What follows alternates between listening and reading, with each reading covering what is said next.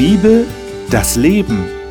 Winfried Vogel spricht mit seinen Gästen über ein Thema der Bibel.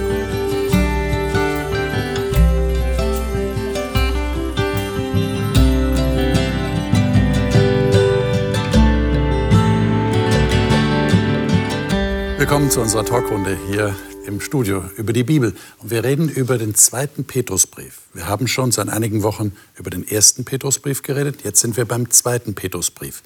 Wenn Sie das letzte Mal dabei waren, dann werden Sie sich vielleicht daran erinnern, dass Petrus davon geredet hat, dass den Menschen, an die er schreibt, den Christen, alles geschenkt ist von Gott.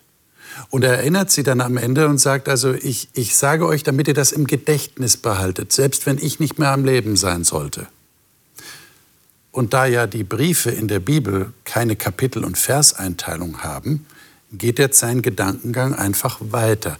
Und er redet jetzt davon, dass das, was wir von früher her wissen, durch Propheten, durch Menschen, die schon vor Petrus geschrieben haben, aber auch das, was er geschrieben hat, dass das wahr ist und dass das wie ein Licht in der Nacht in unser Leben hineinscheint.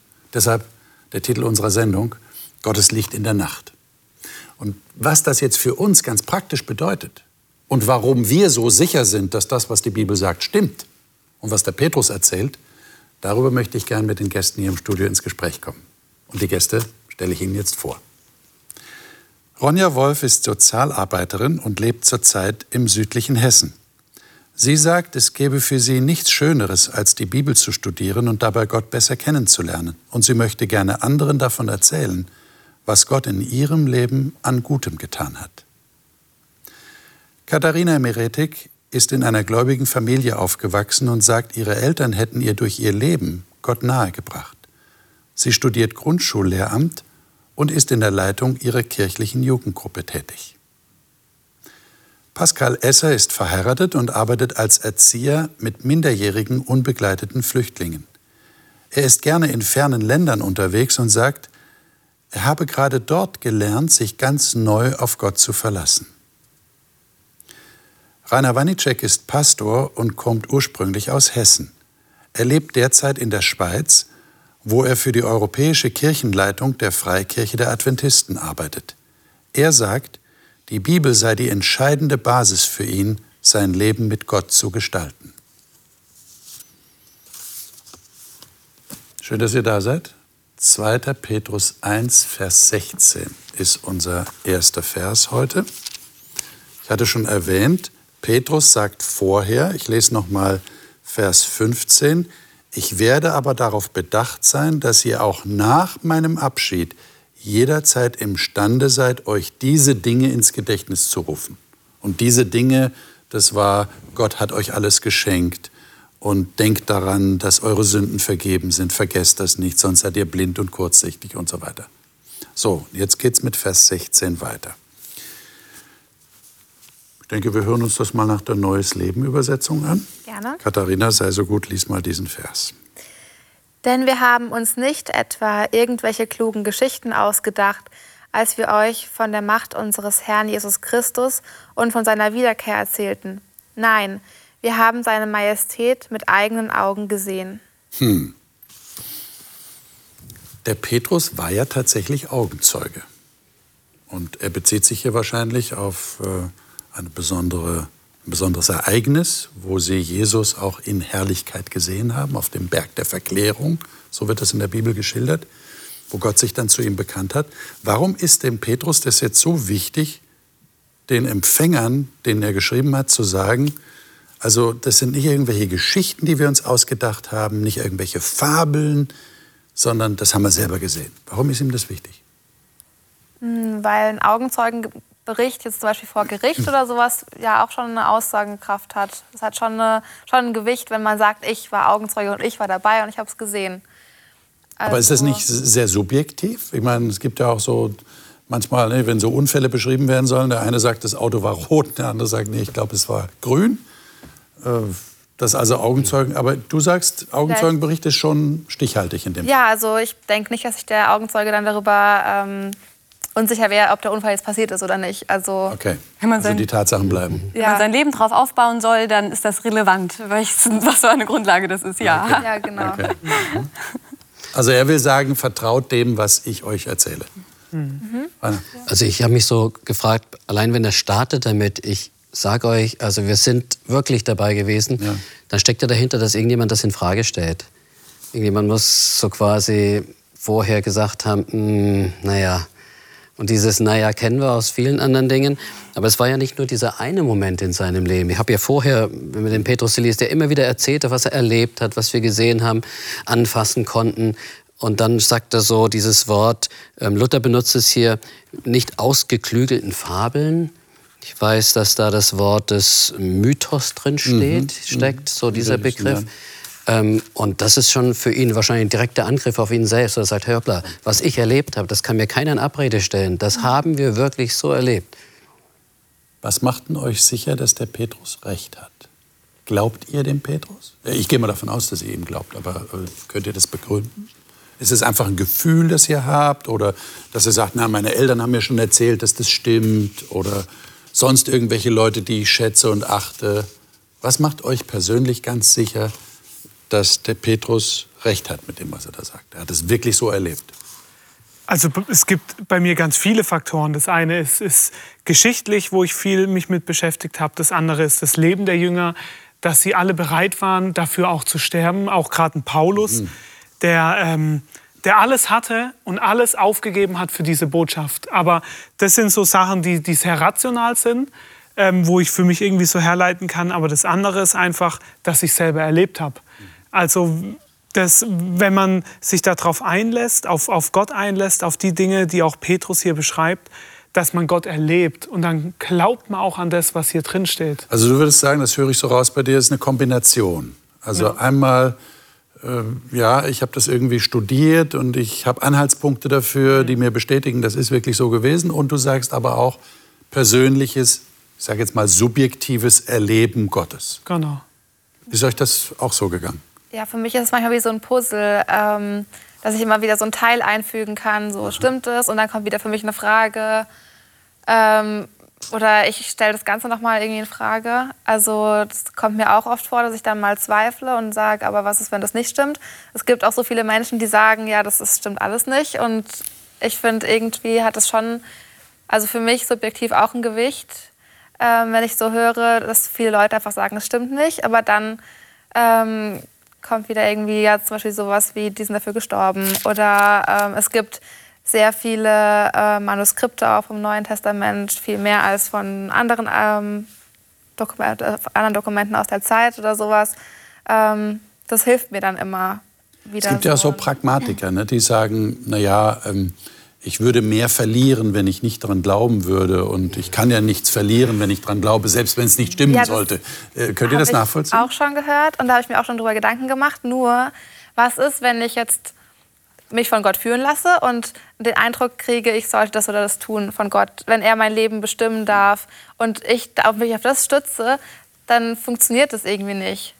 Also ja, das ist ja auch die Angst, die manche Leute haben. Wenn ich mich jetzt von Gott führen lasse, dann versäume ich ja so viel im Leben. Das Leben wird ja dann eher langweilig, weil ich ja manche Sachen nicht mehr machen will oder so. Oder machen darf. Das ist richtig spannend. Ja, würdest du das nicht so sehen? Ich glaube nicht, dass es langweilig wird. Nein, wirklich nicht. Aber für mich ist auch der Grund, ähm, warum ich dem glaube. Mhm. Nicht, weil Petrus Augenzeuge war, sondern weil ich Augenzeuge bin. Ich glaube auch, Ehrlich? dass Jesus mich als Zeuge in die Welt schickt weil ich ihn, also für mich ist das so eine Geschichte, wie Petrus sagt, vor langer, langer Zeit, da war einmal ein Flugzeug, das für immer fliegen wird. Ähm, und ja, ich kann hingehen und es untersuchen, wer hat das gebaut und wann. Aber wenn er das behauptet, dann kann ich hingehen und mich selber reinsetzen. Ähm, und erst dann kann ich sagen, dieses Flugzeug gibt es wirklich. Und für mich ist das, was er da vorne alles schreibt, was Gott in unserem Leben tut, das ist so unglaublich viel und so unglaublich schön. Und das ist das, was ich erlebt habe. Und deswegen glaube ich, dass es wahr ist, weil ich diese Herrlichkeit gesehen habe in meinem Leben, wie Gott aus. Und da würdest du sagen, ist eine Verbindung zwischen deinem persönlichen Erleben und den historischen Tatsachen. Es geht ja immer, ich meine, wenn du sagst, ich selber bin Augenzeuge, jetzt, jetzt verstehen wir, was du meinst damit. Aber es könnte jemand kommen und sagen, was, du, du warst auf keinen Fall Augenzeuge, das ist 2000 Jahre her. Nein, was in meinem Leben passiert, wie Gott mein Leben Klar. erlöst und in meinem Leben wirkt. Klar, das haben wir jetzt verstanden. Ja. Aber wo ist jetzt die Verbindung zwischen, Ja. zwischen diesen beiden Dingen? Dass du sagst, aufgrund dessen, dass ich Gott erlebt habe in meinem Leben bisher, glaube ich, dass das historisch wahr ist. Naja, ich tue ja, was er sagt und erlebe, was er sagt, was daraus folgen wird. Das, Ach, was und du lebst das, erlebst das als Erfolg. Also du, du kriegst die Bestätigung dadurch, dass das, dass das stimmt. Also in deinem eigenen Leben stimmt es. Ja. Okay. Für mich ist das auch ein Teil, also so Erfahrungen sind Puzzleteile und die historischen Sachen sind Puzzleteile und alles zusammen wird immer für mich weitergepuzzelt Das ergibt Kopf. dann ein Bild. Ja, genau. Okay. Also Subjektivität ist ja ganz schwierig zu beurteilen. Ganz schwierig, das kann ja das Empfinden, das du hast, dein Erleben kann ich nicht in Frage stellen, wenn du das so erlebt hast. Äh, Was mir gefällt, ist in diesem Text, dass der Petrus sagt, äh, wir haben seine Herrlichkeit gesehen. Er sagt nicht, ich habe es gesehen, glaubt mir allein, sondern er sagt an dieser Stelle, ähm, wir haben es gesehen. Und jetzt, wenn wir die Geschichte reinschauen, und Petrus hat ja eine Menge Geschichten erlebt, er hätte ja auch eine Geschichte nehmen können, wo er alleine vom Engel damals aus dem Gefängnis befreit worden ist. Also sagt, ich habe damals, aber er sagte, hier, es geht mir um Jesus Christus und da ist was viel Größeres. Und das habe ich nicht alleine erlebt, sondern da gab es eine Menge Augenzeugen. Wir haben das, Das hat erlebt. ja auch der Paulus gesagt, nicht? Wenn ich an 1. Korinther 15 denke, wo er sagt, äh, denkt nicht, dass Jesus nicht auferstanden ist. Er ist wirklich auferstanden. Es haben ihn so und so viele Leute gesehen. Genau, ja. 500 sogar, Mhm. schreibt er. Aber jetzt geht er ja noch einen Schritt weiter. Er spricht ja nicht nur über das in der Vergangenheit war, sondern er sagt ja auch, als wir euch kundgetan haben, so steht es in der Luther, ähm, die Kraft und das Kommen unseres Herrn Jesus Christus. Also er bezieht sich ja nicht offensichtlich nur auf Weihnachten, da wo Jesus zur Welt kam, sondern er sagt, da gibt es noch etwas. Und der Mythos, beziehungsweise diese Geschichte ist ja viel weiter als die Gegenwart von damals. Wir leben ja schon 2000 Jahre später fast. Sagen also, es ist immer noch etwas, was aussteht, das keiner beweisen kann. Wir können nur vertrauen und vertrauen kann ich nur, wenn an- andere Dinge da waren, auf die ich mein Vertrauen aufbauen konnte. Jetzt geht er ja weiter und erzählt in den Versen 17, 18 genau dieses eine Erlebnis, was ich schon angesprochen habe. Vielleicht können wir das mal lesen, wie es da steht. Ronja, sei so gut. Lies doch mal diese beiden Verse, 17 und 18. Denn er empfing von Gott, dem Vater, Ehre und Herrlichkeit, als eine Stimme von der hocherhabenen Herrlichkeit an ihn erging. Dies ist mein geliebter Sohn, an dem ich wohlgefallen habe. Und diese Stimme hörten wir vom Himmel her ergehen, als sie mit ihm auf dem heiligen Berg waren. Also das heißt, die waren nicht nur Augenzeugen, die waren auch Ohrenzeugen, die haben was gehört. Das ist sehr interessant. Also Gott bestätigt hier verbal, hörbar seinen Sohn und das hören die anderen. Und das war für sie ein ganz wichtiges Kriterium scheinbar. Das ist interessant. Ich glaube, das hätte sich mancher gewünscht, dass er sagt, ja, wenn ich das auch mal hören Ja, ja, genau. wenn ich endlich mal die Stimme Gottes so hören könnte. Aber wenn ich es gehört habe, dann ähm, macht das was mit mir. Und Das hat, ich, ich spüre richtig raus, der Petrus, den hat das, das, das klingt immer noch nach. Es ist schon eine ganze Zeit her, als er diesen Brief dann irgendwann mal geschrieben hat. Jetzt sind wir natürlich in der Lage, dass wir Gott nicht äh, direkt hören. Äh, Ich, ich setze das jetzt mal voraus, ich, ihr könnt mich korrigieren. Vielleicht habt ihr Gott schon akustisch gehört, ich weiß es ja nicht. Vielleicht habt ihr irgendwie eine Stimme vom Himmel gehört. Aber die meisten Christen, die ich kenne, sagen, nee, ich, ich höre Gott nicht wirklich so auditiv. Ähm, aber ihr seid euch trotzdem sicher, dass Gott zu euch redet? Wie, wie, wie macht er das bei euch? Das Flugzeug fliegt. Das Flugzeug fliegt. so in meinem Bild. Okay. Also, Ich habe bei mir ein, eine Schlüsselbegegnung mit Gott gehabt, die mich wieder ganz nah zu ihm ge- zurückgebracht hat. Und das war in der Phase in meinem Leben, wo es mir sehr schlecht ging und ich, ich in einem tiefen Loch war. Und meine Mutter hatte mir ein Buch geschenkt gehabt, das stand bei mir im Bücherregal. Und das stand da schon seit drei Jahren. Und ich habe keinen Bock auf dieses Buch gehabt. Ich habe es so oft in der Hand gehabt. Ich hab, das Thema hat mich nicht angesprochen, überhaupt nichts. Und und ich bin an dem Tag, wo es mir so schlecht ging, bin ich an dem Bücherregal vorbeigegangen und ich hatte das Gefühl, dass ich genau dieses Buch nehmen soll und lesen soll. Und ich habe das Buch in, innerhalb von einem halben Tag, also ich habe ich hab fast das halbe Buch durchgelesen und, und ich, ich saß einfach da und habe so geheult, weil es dieses Buch genau das war, was ich gebraucht habe. Also es war eins zu eins auf meine Situation, es war eins zu eins das, was ich gebraucht habe. Und ich, und ich war mir in dem Zeitpunkt, war ich mir sicher, dass Gott mir diese Erfahrung geschenkt hat, dieses Buch geschenkt hat, weil er mir etwas persönlich sagen wollte. Und das kann dir jetzt auch niemand mehr nehmen. Nein. Also das kann dir keiner ausreden und sagen, nee, das hast du dir eingebildet oder so. Das ist so eine existenzielle Erfahrung für dich gewesen, dass du ganz sicher bist, dass, ja. das war Gott. Weil ich habe danach erlebt, wie ich Frieden erlebt habe, wie es danach in meinem Leben bergauf ging. Also es war nicht einfach nur dieses Gefühl an diesem Tag, sondern ich habe... Eine Auswirkung. Genau, mein ganzes Leben hat sich seit diesem Tag komplett verändert. Wobei es sicher auch Momente gibt, wo man das wieder mal in Zweifel stellt. Ich kenne das aus meinem Leben. Da hast du so Erfahrungen. Es gibt auch so Momente, wo ich sage, ich habe was gelesen, habe mich dran festgehalten. Dann haben wirklich Dinge, sind auch gelaufen. Aber irgendwann passiert es dann doch, dass man sich zu und sagt, hast du dir das alles nur eingeredet? War das nur etwas, weil halt die anderen so viel Einfluss auf dich hatten und das war halt Familie oder Eltern oder wie auch immer? Und da geht man schon manchmal durch dunkle Täler durch und dann hörst du eben nichts. Dann fragst du dich manchmal, und was mache ich jetzt? Die anderen beten und sagen mir, ja, der liebe Gott hat mich erhört und hat vieles gemacht. Mhm. Aber dann, dann stecke ich drin und, und da ist es, es ging, ich kann mich erinnern, das ging nicht nur einen Tag so, das war wirklich eine ganze Zeit hinweg. Ja. Mhm. Und ähm, da höre ich so den Petrus an der Stelle sagen, hey, es gibt noch ein bisschen mehr. Und ähm, er endet ja nicht mit diesem Augenblick, wo er sagt, wir haben das gesehen. Sonst würde man einfach sagen, okay, glaub einfach, weil ich das erlebt habe. Und dann muss ich mich halt sagen, okay, gut, verlasse ich mich mal drauf, hoffe, hoffe, dass es in Ordnung ist. Aber er bleibt ja da nicht bei der, beim subjektiven Erleben. Ja. Da kommen wir gleich noch drauf, was er dann noch anführt. Aber ich möchte noch mal auf die historischen Tatsachen zu sprechen kommen. Mhm. Ähm, Warum ist euch das wichtig? Also ich kenne Leute, die sagen, also Christen, die sagen, mir ist das nicht so wichtig, ob das wirklich so passiert ist, wie es da steht. Äh, es gibt ja auch ähm, Ausleger, die, die, die Bibel tiefenpsychologisch auslegen ja, und dann sagen, also wir müssen fragen, äh, warum steht das so da und welche Botschaft ist damit verknüpft. Aber das ist völlig mhm. unabhängig davon, ob es wirklich so passiert ist.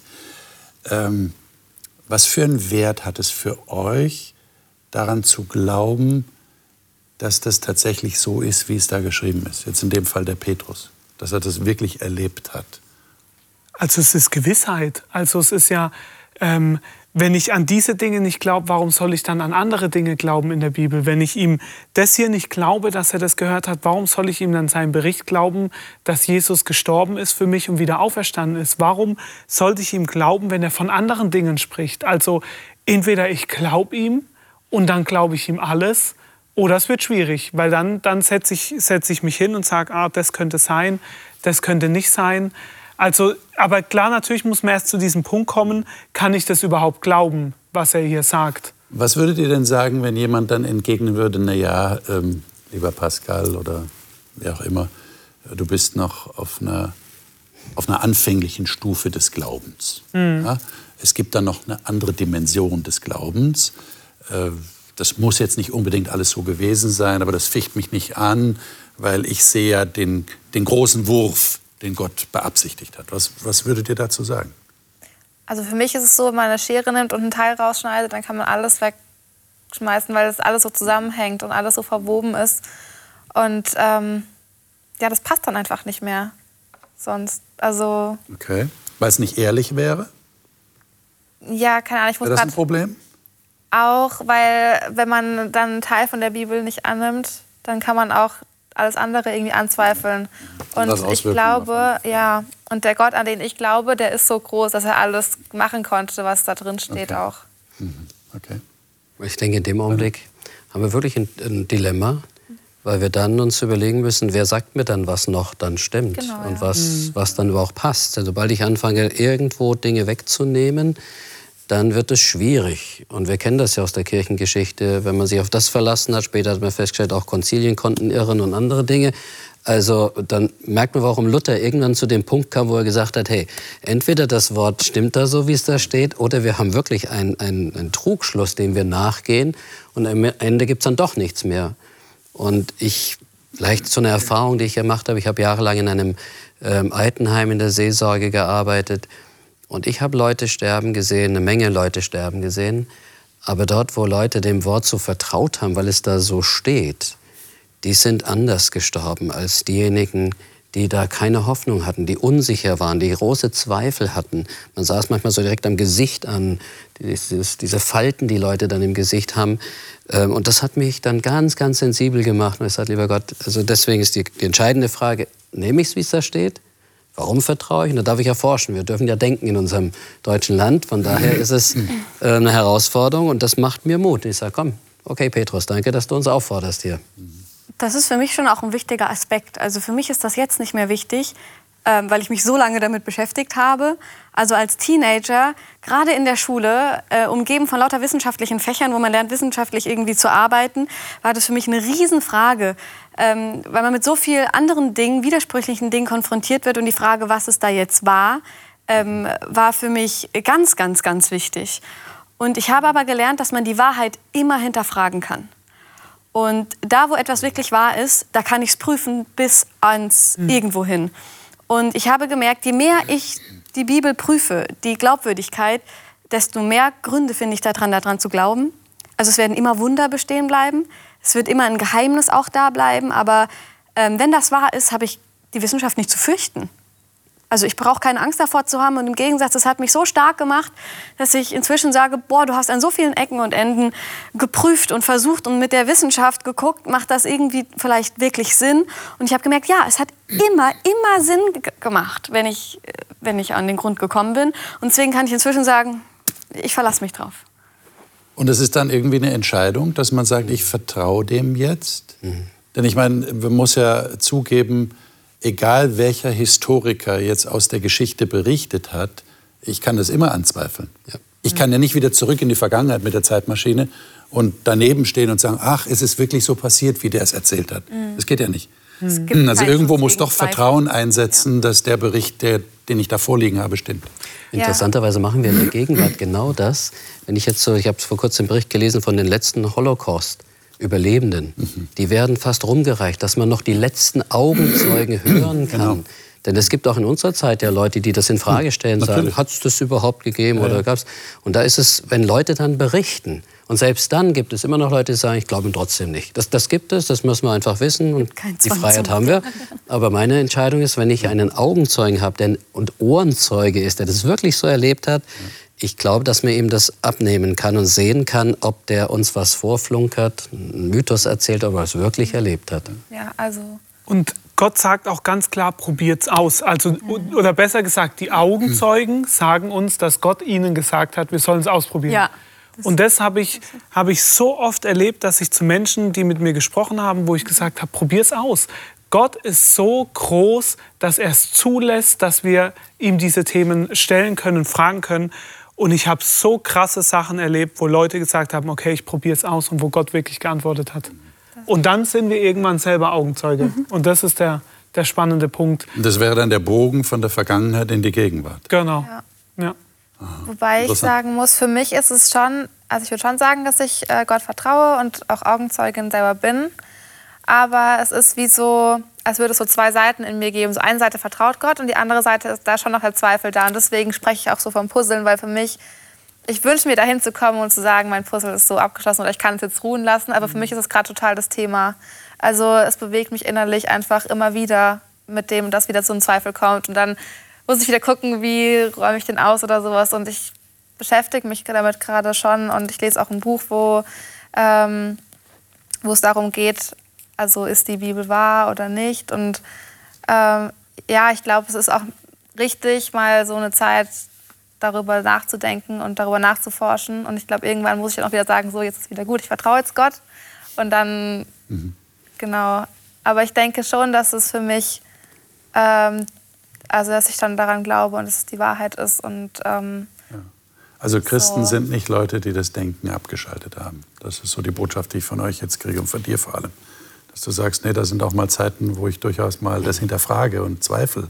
Ja. Gibt es wirklich Gott oder hat die Bibel tatsächlich recht? Mhm. Aber wichtig ist dann doch wieder zu einer Entscheidung zu kommen, weil sonst bricht ja alles weg, nicht? Wenn ich dann zu dem ja, Schluss komme, nee, das stimmt nicht, was habe ich dann noch als Basis? Im Grunde komme ich jedes Mal, wenn ich darüber nachdenke, muss ich dann wieder entscheiden. Denn dann müsste ich ja auch mein Gegenwartserlebnis hinterfragen, ja? Genau. Äh, wenn das genau. in der genau. Vergangenheit nicht warum, warum, dann ist es nur ein auch, Gefühl, was ich habe. Ja, und auch dieses führt anheizt. Gott mich oder ja. kann ich mich darauf verlassen, genau. dass er mich genau, führt. Genau. genau. Äh, der Petrus äh, setzt hier fort mit Vers 19. Und das wird jetzt sehr spannend, weil er redet jetzt von, er bringt da ein anderes, einen anderen Begriff noch rein. Der gehört aber zu dem, was er gerade gesagt hat. ähm, Vers 19. Wer liest das mal? Vielleicht Rainer, kannst du es mal lesen nach der Lutherbibel? Umso fester haben wir das prophetische Wort und ihr tut gut daran, dass ihr darauf achtet, als auf ein Licht, das da scheint an einem dunklen Ort, bis der Tag anbreche und der Morgenstern aufgehe in euren Herzen. Hm. Das klingt ja richtig Voller poetisch, nicht? Ganz dichterisch. Der Morgenstern aufgeht in euren Herzen. Äh, bei mir in der Elberfelder steht da Lampe. Achtet darauf als eine Lampe, die an einen dunklen Ort leuchtet, bis der Tag anbricht. Ähm, also Propheten werden tatsächlich, wir haben das zum Beispiel bei Johannes der Täufer in Johannes 5, werden als Lampen bezeichnet. Das ist ein interessanter Gedanke. Also irgendwie so als Scheinwerfer, als Strahler. Ähm, warum ist es dem Petrus wichtig, dass das prophetische Wort, ich sage jetzt mal, unseren Glauben absichert, dass wir dem glauben können? Diese Propheten, die also Dinge in der Zukunft gezeigt haben. Gibt euch das Sicherheit? Warum ist es dem Petrus wichtig? Was meint ihr?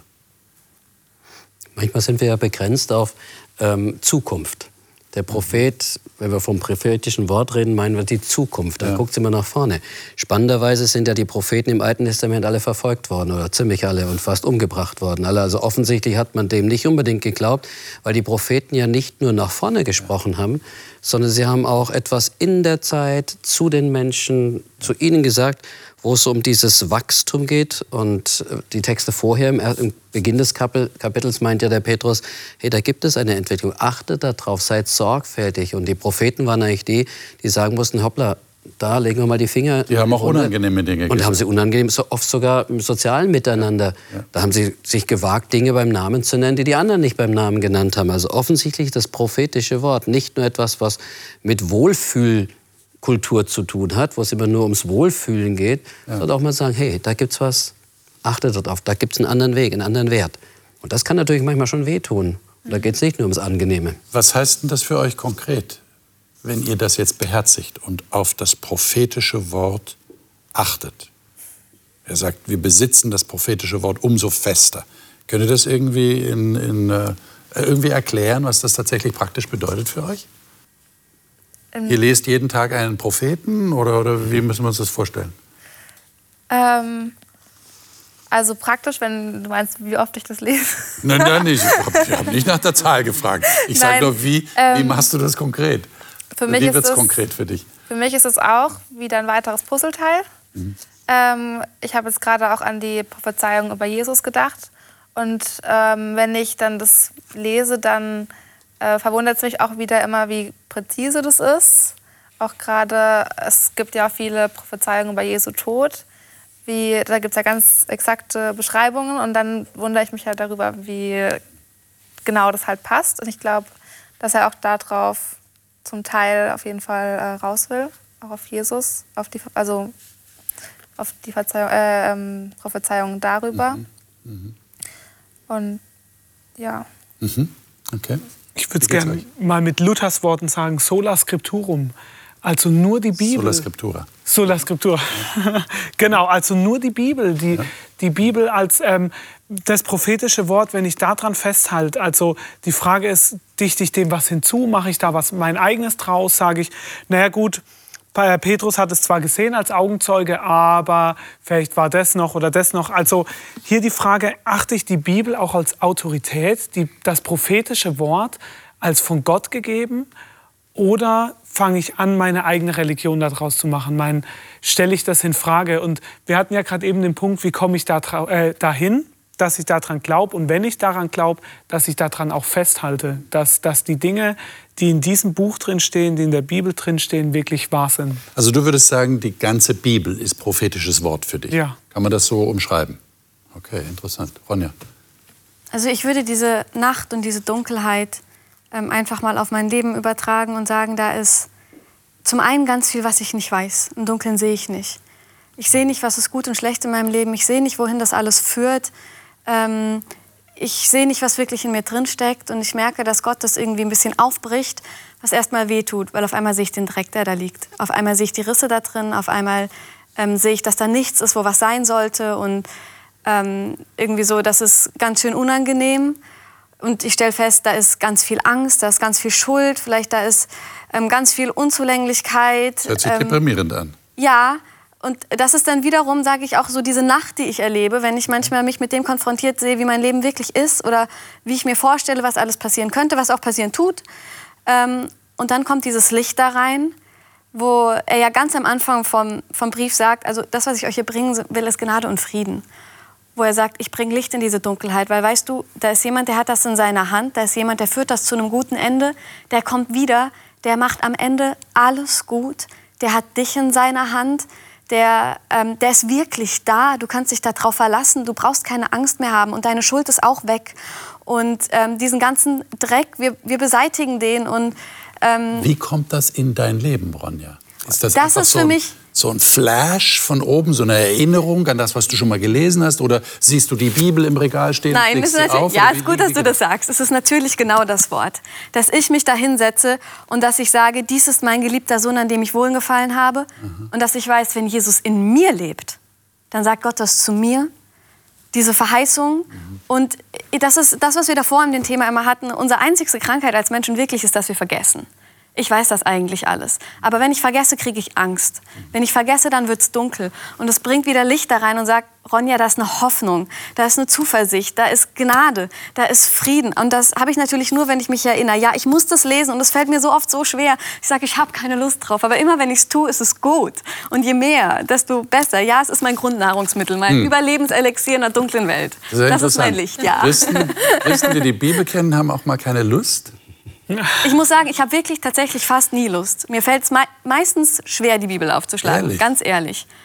Und wenn ich es trotzdem tue, ist es immer gut, immer gut. Vielleicht wird man noch, ich würde gerne noch einen anderen Aspekt reinbringen. Ähm, Licht, also Dunkelheit muss ja nicht unbedingt bedeuten, mit Angst und allem verbunden zu werden. Ähm, ich habe mal irgendwo gesehen, dass in der Tiefsee unten, wenn man Licht reinbringt, sieht man plötzlich die Fische in Farben. Die haben Farben. Das heißt, ein Licht zeigt mir etwas, was ja. ich sonst nicht sehen kann. Ja. Und ich habe manchmal so den Eindruck, dass wir in einer Welt leben, in der alles versucht wird, dunkel zu halten. Die meisten Filme, die in Hollywood gedreht werden, spielen immer in einer dunklen Kulisse, damit mir ja nicht, das macht etwas mit mir, aber es wird im Dunkeln gehalten. Ich würde gerne dieses prophetische Wort, so ein Bild auch nehmen, wo ich sage, der liebe Gott möchte uns Schönheiten zeigen, möchte uns mhm. etwas aufdecken, weil er sagt, das ist das, wonach wir uns sehen in unserem Herzen, weil Vergebung ist ja auch was Wunderschönes, wenn Dinge wieder in Ordnung kommen. Auf der anderen Seite ist natürlich auch so, wenn ich höre den Petrus hier so sagen, das ist fast wie damals, als er nach der Auferstehung den beiden da begegnet ist auf der Straße nach Emmaus. Und Jesus nimmt das prophetische Wort, um ihnen zu erklären, wer er ist. Und das ist völlig ohne subjektive Erfahrung im Sinne von, schaut mir her, ich bin's doch, guckt mich an. Sondern er sagt einfach, wo hat er angefangen? Bei Mose, den Propheten, den Psalmen. Da erzählt er ihnen und da steht, da öffnet er ihnen das Verständnis für die Schrift. Und das ist für mich so wie in einem dunklen Platz Licht reinbringen, dass ich Farben sehen kann, dass ich die Schönheit sehen kann. Und das hat ja auch mit den existenziellen Sinnfragen zu tun. Das sind wir mittendrin, ja. Was soll ich mit dieser Existenz auf dieser Erde? Mhm. Und, und ich habe so das Bild hier vor Augen, wenn ich das lese, das so, so unwegsames Gelände. Ich, ich, mhm. Und in der Dunkelheit genau. ist das ganz schwierig. Ich kann mich überall stoßen, ich kann hinfallen. Und dann gibt es ein Licht, eine Lampe. Also es mhm. gibt ja auch im Alten Testament diesen Text, nicht in den Psalmen. Dein Wort ist meines Fußes Leuchte, meine, die Lampe, die mich, Weg, ja. die mich mhm. etwas sehen lässt, mhm. dass ich mhm. gehen kann. Mhm. Und dann kommt ja dieser Ausblick, bis der Tag anbricht. Mhm. Das heißt, das ist ein Licht, das immer an ist, bis, bis dann Jesus kommt. Ist das, ist das so? Also ich wollte darauf auch eingehen, wenn wir nachts unterwegs sind mit einer Lampe, dann sehen wir ja immer nur das, was im Umkreis scheint. Mhm. Und wenn der Tag losgeht, wir sitzen vielleicht irgendwo auf dem Feld mit unserer Leuchte und, und, und denken, ah ja, und dann geht der Tag und wir sehen auf einmal, wo wir sitzen. Mhm. Und, und das ist das, was, was wir werden in dieser Welt, egal ob wir Christen sind, ob wir nicht Christen sind, was wir wissen, ist immer nur Stückwerk. Ob es in der Wissenschaft mhm. ist, ob es im Glauben ist.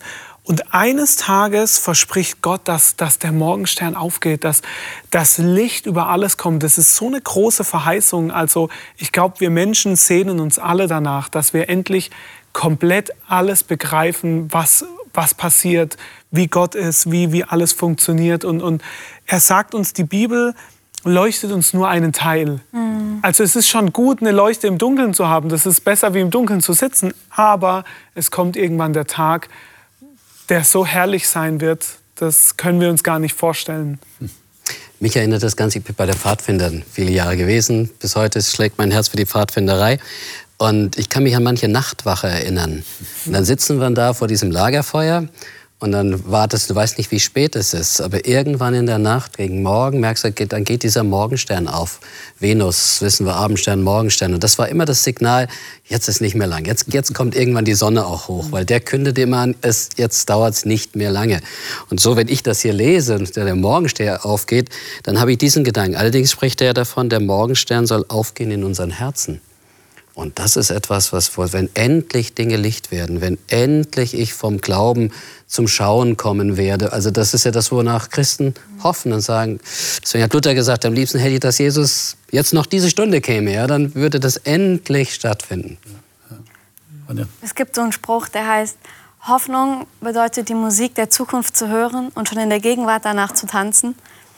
Und für mich ist das so ein bisschen glaube, es hilft mir, um durch diese dunkle Welt zu kommen. Es ist mein, ja, es hilft mir zu überleben.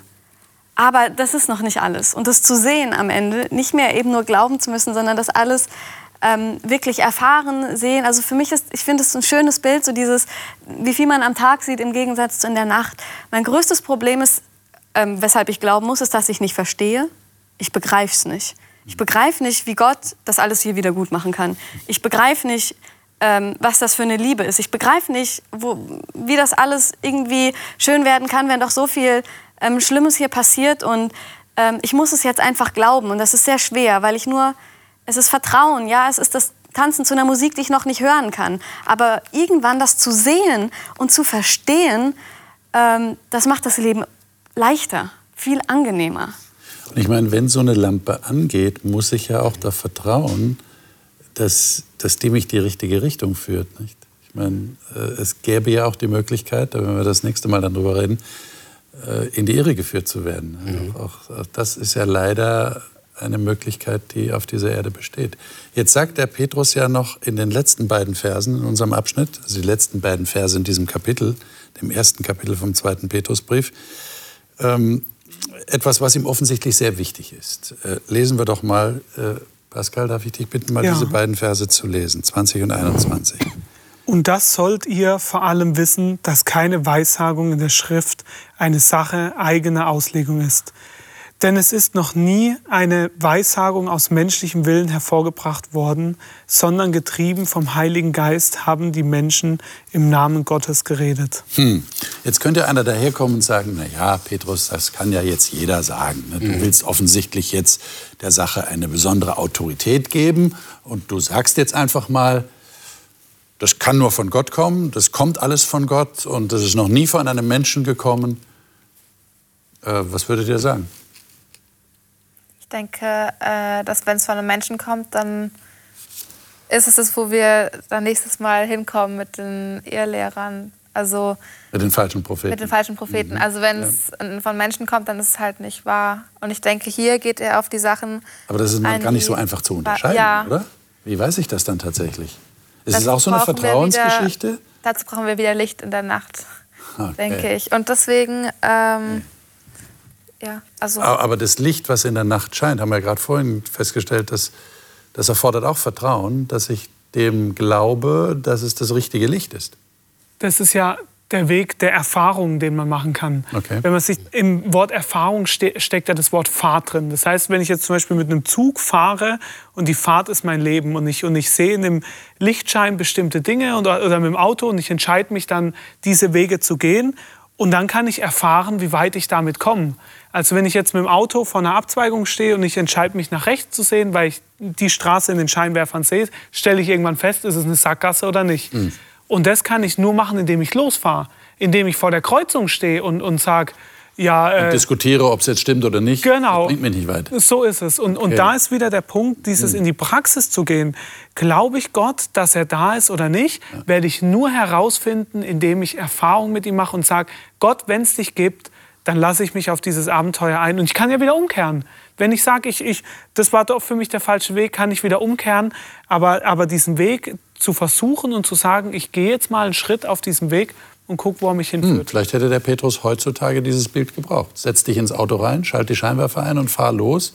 und schau, wo es dich hinbringt. Und ja.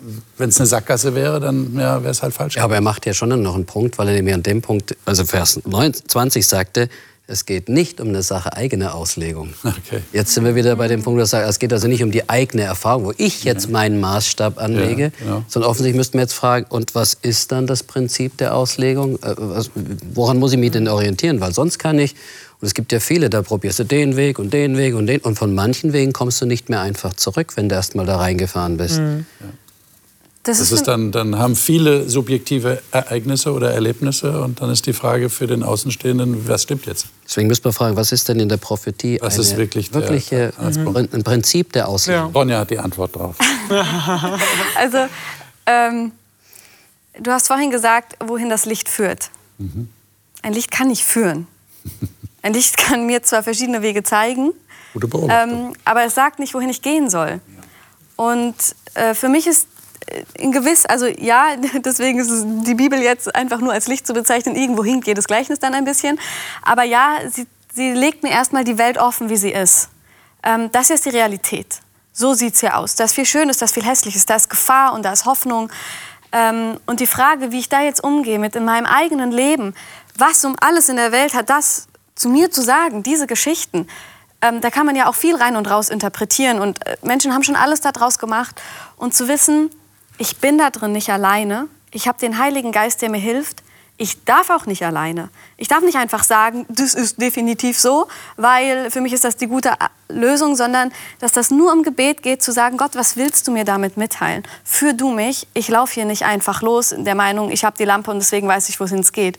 Nee, es weiß nur du, wohin es geht und was du mir damit sagen willst. Ähm, und das ist für mich, also das sagt er ja in Vers 21, sondern vom Heiligen Geist getrieben, da ist jemand, der führt. Darauf muss ich mich verlassen, darauf darf ich mich verlassen. Und diese leise Stimme, die ich nicht immer höre, Gott redet nicht immer. Aber ich habe gemerkt, wenn es gefährlich wird und er mir diese schlechte Erfahrung, die er manchmal auch zulässt, nicht haben will, wenn es mich von ihm wegführt, definieren wir es so, dann war da immer eine Stimme, die Widerstand geleistet hat. Immer.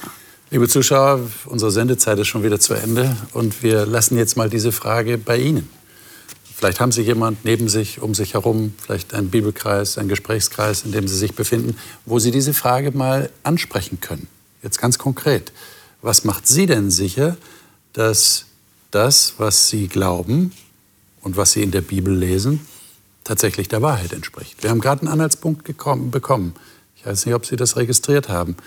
Äh, der Heilige Geist, der dieses Wort offensichtlich eingegeben hat, Menschen eingegeben hat, der der will auch uns helfen zu unterscheiden und klar zu sehen, ob das tatsächlich der Wahrheit entspricht. Und dann, dann muss es eine persönliche Überzeugung werden. Aber das ist ein komplexes Thema. Diskutieren Sie das ruhig. Sie können uns auch gerne Fragen stellen. Schreiben Sie uns und wir werden versuchen, Fragen zu beantworten. Das nächste Mal werden wir über das reden, was wir schon angedeutet haben. Der Petrus redet im nächsten Kapitel auch von falschen Propheten, die es eben auch gibt. Leute, die in die Irre führen, behaupten, dass sie die Wahrheit haben, aber sie führen in die Irre. Wie kann man die erkennen? Wie kann man sich davor schützen? Das wird die Frage sein, die uns das nächste Mal beschäftigen wird. Sollten Sie auf jeden Fall wieder dabei sein. Bis dahin, Gottes Segen Ihnen.